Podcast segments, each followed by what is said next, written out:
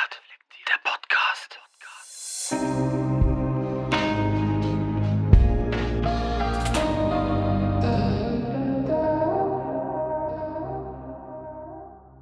Nachtrag zu Wie wahrscheinlich ist ein zweiter Lockdown? Zitat Man würde mit dem Wissen von heute, das kann ich Ihnen sagen, keine Friseure mehr schließen und keinen Einzelhandel mehr schließen. Das wird nicht nochmal passieren. Lassen wir diese Aussage mal kurz sacken. Wann und von wem wurde sie getroffen? Am 1. September 2020 von Gesundheitsminister Jens Spahn. Wie dem auch sei. Auch wenn man von Seiten der Politiker schnell das Gefühl bekommt, man hat es mit komplett von sich selbst überzeugten, allwissenden Übermenschen zu tun, sind sie am Ende des Tages doch auch normale Menschen, wie du und ich. Wie jeder weiß, machen Menschen Fehler. Sie irren sich gelegentlich und Meinungen können sich auch mal ändern.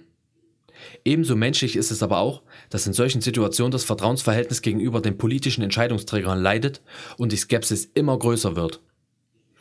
Ehrlich gesagt hätte ich nicht gedacht, dass die Bevölkerung mehrheitlich einen zweiten Lockdown so regungslos akzeptiert und teilweise fast schon herbeisehnt.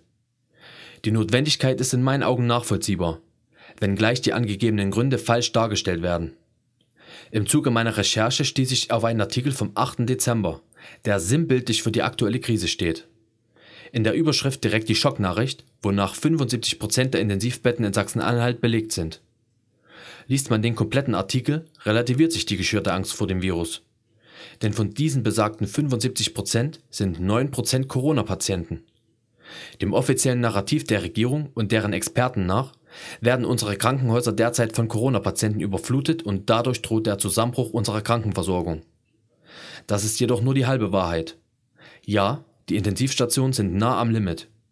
Ja, die Corona-Patienten haben an der prekären Situation ihren Anteil.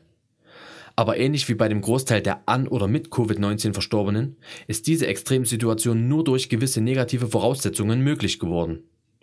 Bei dem Großteil der an oder mit Covid-19 Verstorbenen ist der Virus der letzte Tropfen gewesen, der das fast zum Überlaufen gebracht hat.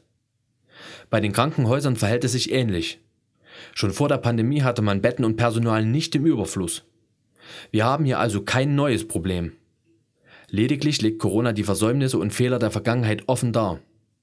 Es fehlt aktuell an Betten und noch mehr an Personal, weil man einen kompletten Bereich kaputt gespart hat. Effizienz steht eben über allem. Die zuständigen Politiker wussten von den problematischen Zuständen. Haben sie etwas dagegen getan? Nein. Erst mussten Zehntausende Tote verhindert werden, bis man merkte, dass der Virus nicht der angenommene Killervirus ist. Dann irgendwann war die Knappheit der Intensivbetten das Hauptthema. Wenige sind glücklicherweise noch vorhanden, aber nun merkt man, dass das Personal nicht ausreicht.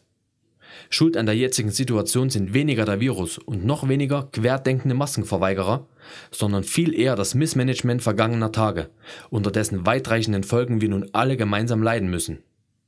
Wäre unser Gesundheitssystem nicht vorerkrankt, müssten wir uns jetzt nicht gezwungen fühlen, das Land wieder komplett herunterzufahren. Dieser Nachtrag dient nicht dazu, die aktuelle Situation zu verharmlosen. Lediglich ist es ein vielleicht auch naiver Versuch, den Blickwinkel etwas zu verschieben. Uh.